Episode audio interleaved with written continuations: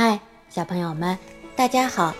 感谢你继续收听《布布大婶讲魔法树的故事》第三部《魔法树上的居民》第十二章。平底锅先生生气了。好多天过去了，从魔法树的朋友们那里没有传来任何消息。我好想知道。平底锅先生是不是已经恢复平静，回到了月亮脸那里？乔说。又过了五六天，门外有敲门声。乔开了门，外面站着红松鼠，他手里拿着一张便条，给你的。红松鼠把便条递给了乔，看完后请。马上给我答复。乔拿起便条，大声地读着：“亲爱的朋友们，你们什么时候会再来看望我们？平底锅先生昨天从童谣之地回来了，他一直和烧开水的玻璃在一起。他给了玻璃一个新水壶。玻璃说，作为回报。”愿意和他做朋友，但他仍旧不开心。他说：“因为我们不想见到他那亲爱的妈妈，所以他也不打算和我们说话。他一直跟猫头鹰住在一起，还编了很多关于我们的粗鲁的歌。你们愿意来把这件事情好好解释一下吗？他现在不理我。”也不理思思仙女和什么名儿先生，他也许会听你们的，一定要来哦，爱你们的月亮脸。好吧，乔把便条装回信封。平底锅先生真有趣儿，谁能想到他这么爱生气？嗯，我们愿意见他妈妈，她肯定是个可爱的老奶奶。问题是。他妈妈在凶巴巴夫人的学校工作，要是我们去看望他，凶巴巴夫人可能还会抓住我们。贝西说：“上次他可是让我们过了好一段噩梦般的时光。我们最好明早就爬上树去，清楚地告诉平底锅先生我们的想法，确保他能听清并理解我们。”弗兰尼说道：“就这么定了。”这是答复吗？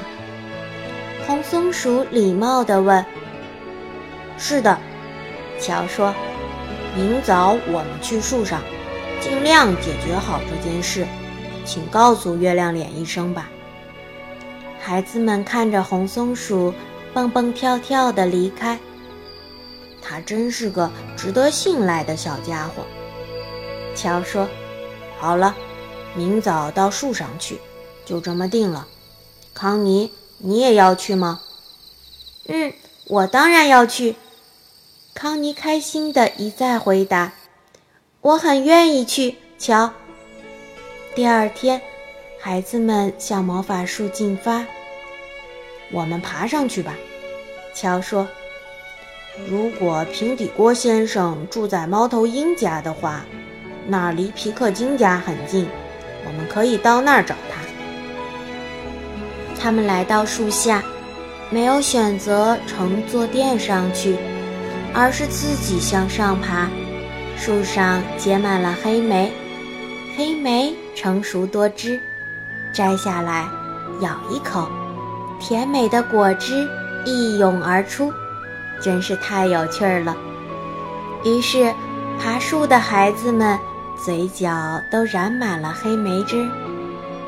他们爬到了皮克金的家，康妮这次离窗户远远的，但皮克金家的门是开着的。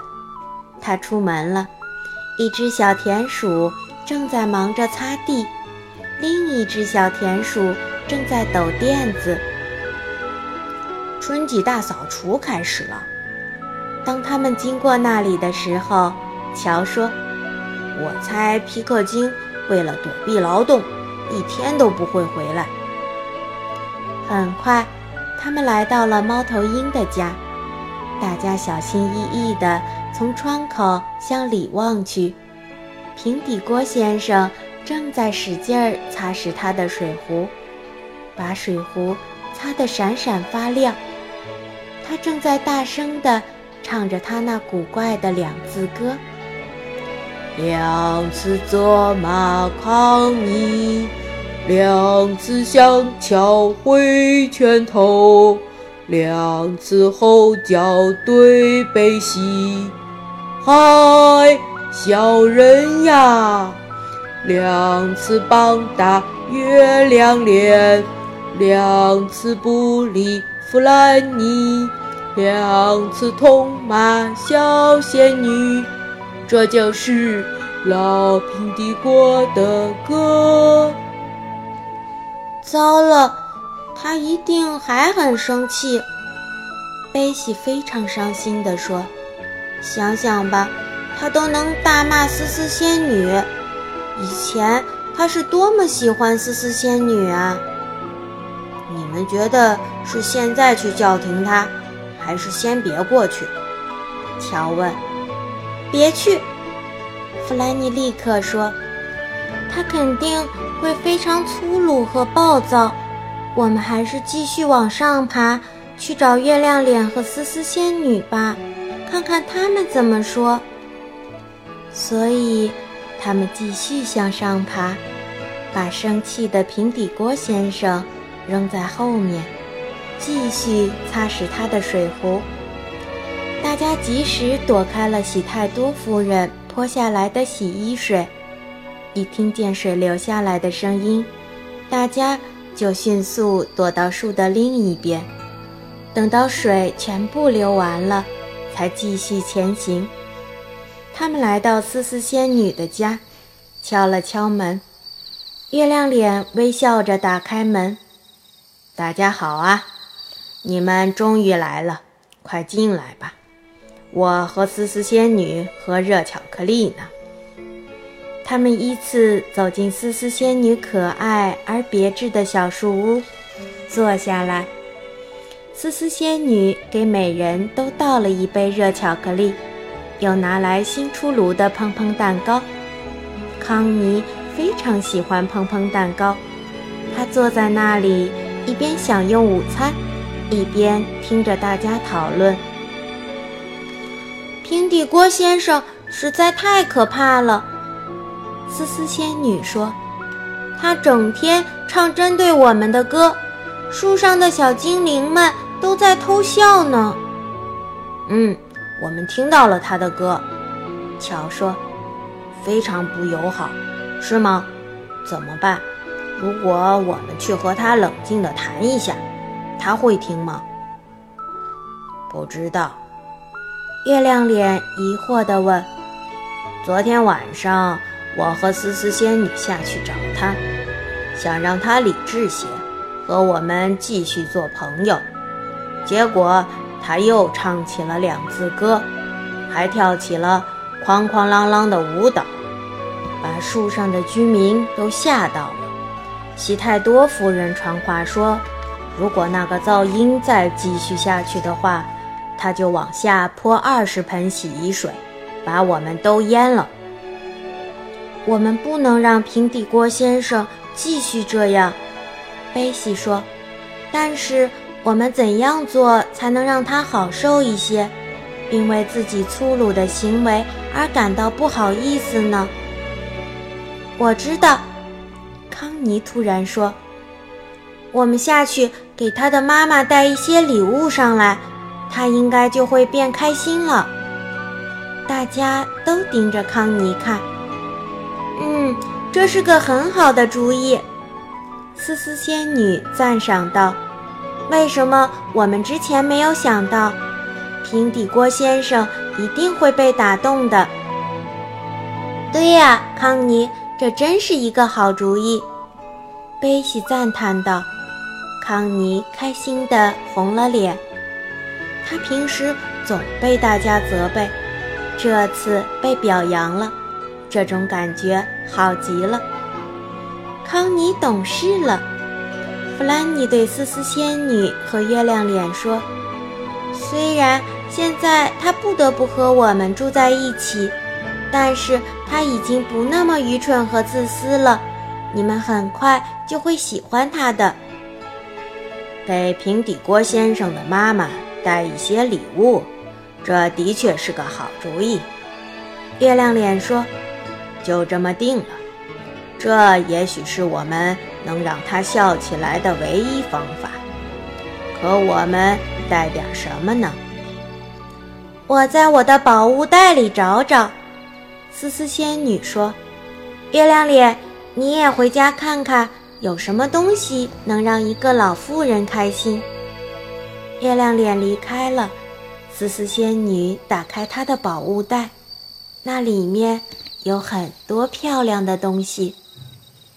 这儿有一些可爱的扣子，丝丝仙女拿起一串红色的扣子说：“她会喜欢这个的。”这朵粉红色的玫瑰别在软帽子上好看吗？贝西拿起一朵玫瑰，问：“这朵玫瑰看起来是那么逼真，以至于贝西想闻闻它的花香。结果，他真的闻到了。对一个老妇人来说，这会非常美的。这儿有一枚帽子别针，上面有只小兔子。”弗兰妮说：“他也会喜欢这个的。”这时，月亮脸回来了。他带回来三件东西：一个小花瓶，一枚带字母 M 的胸针，还有一个银质的鞋拔。大家都觉得这些东西很适合送给平底锅先生的妈妈。我们每人拿一样东西，送给平底锅先生，让他带给老妈妈。月亮脸说：“这差事交给丝丝仙女，平底锅先生最喜欢她。康妮，你先不要露面，他不太喜欢你。”他们来到了猫头鹰的家，向里面偷偷望去，平底锅先生已经擦完水壶，正默默地坐在那里，看起来十分忧郁。快去，思思仙女！月亮脸小声说。于是，思思仙女第一个走进房间，手里拿着那朵粉红色的玫瑰。亲爱的平底锅先生，我给你带礼物了。等你看见妈妈的时候，请送给她。她用非常大的声音说。平底锅先生听清了每一个字。他看着丝丝仙女，起初什么也没有说。后来他说：“给我的妈妈。”哦，丝丝仙女，你真是太好了，她一定会喜欢这朵粉红色的玫瑰的。快，我们去吧。”月亮脸小声对大家说。于是。大家都涌进了屋子，紧张地拿出各自的礼物，说：“送给你的妈妈，平底锅先生。”平底锅先生认真地把每件礼物装进他的水壶或者平底锅里，他看上去很感动。谢谢你们，他说：“非常感谢，妈妈。”会非常高兴的。不久就是他的生日了，我会把这些礼物带给他。我希望他会邀请你们参加他的生日宴会。那真是太好了，乔很大声地说：“平底锅先生，你说你的妈妈为凶巴巴夫人工作。”可我们都不喜欢凶巴巴夫人。如果去看望你的妈妈，你能保证我们不会再被抓进凶巴巴夫人的学校吗？我们去过那里一次，她让我们毛骨悚然。哦，当然，放心吧。平底锅先生说：“看起来他又恢复了往日的神采。”很抱歉，我对你们唱了那么粗鲁的歌，从头到尾，这都是一个误会。明天我就带上这些礼物和你们的想法。去凶巴巴夫人之地探望妈妈，到时你们就能来参加妈妈的生日宴会了。好的，乔说：“我们很愿意去，但是请记住，我们不想看到凶巴巴夫人，即使远远的看见也不行。你们不会看见她的。”平底锅先生说：“但是，天哪，他们还是看到了。他们会在凶巴巴夫人之地发生些什么事情呢？要想知道，请听下一章哦。如果你喜欢布布大婶的故事，就赶紧关注布布大婶吧，这样你就可以第一时间。”听到布布大婶更新的故事啦！好了，小朋友们，大家再见。